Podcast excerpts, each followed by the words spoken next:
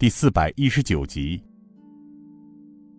香儿讨了个没趣，十分不情愿的回到了马莹莹身边坐下。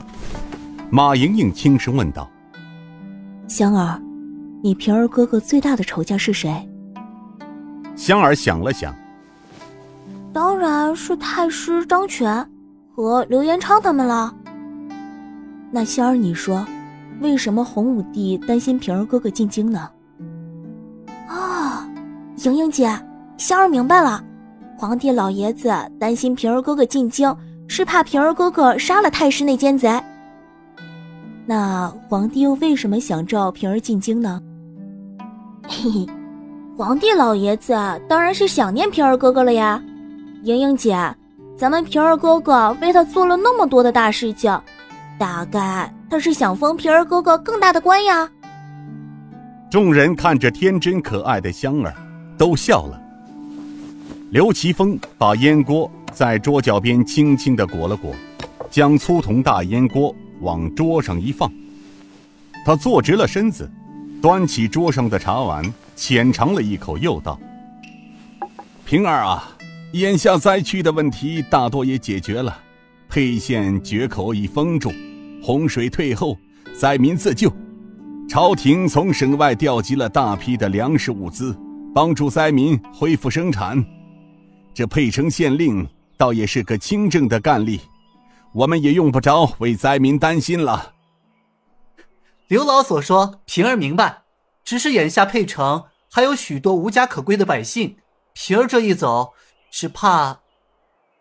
定襄王笑道：“呵呵，我这位钦差大人，忧国忧民之心可敬可佩呀。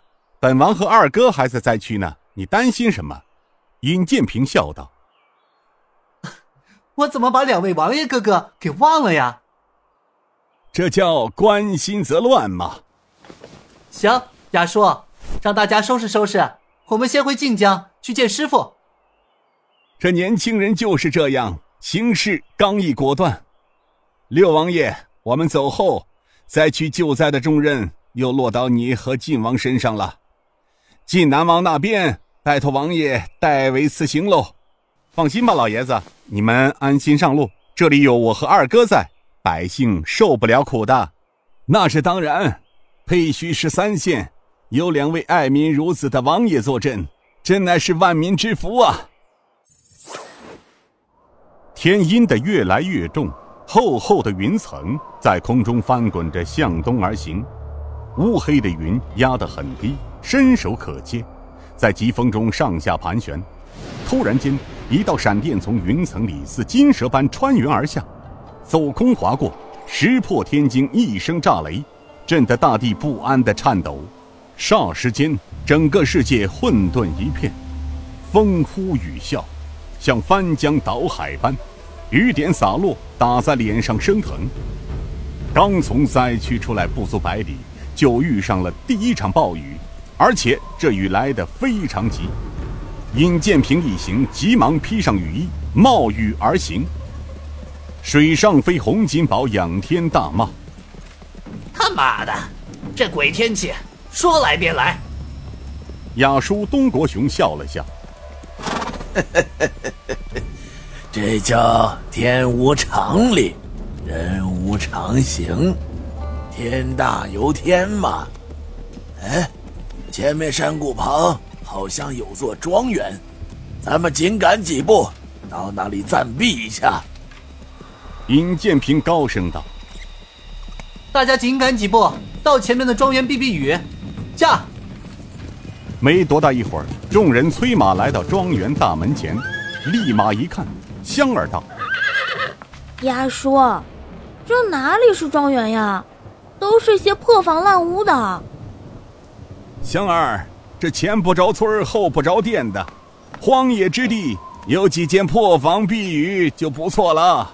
天王星高怀文从庄里出来道：“少谷主，前面几间屋子倒塌了，后面两间屋子倒是可以避雨。大家快下马，进园子避雨。”进得院内，只见得整座院子荒废已久，杂草丛生。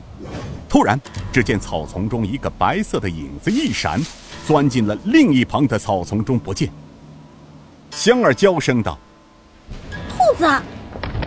说着便纵身而起，扑向那只兔子。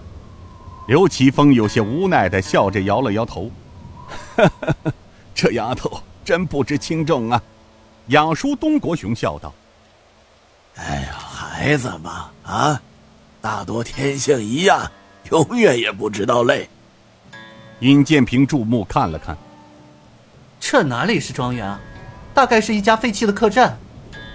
少谷主说的不错，老夫隐隐记得，就在这平凉道上，有那么一家客栈，老夫还是年轻的时候路过。如今这一晃数十年过去了，没想到这间客栈竟然破败成这样子，真是风雨沧桑，变幻无穷啊！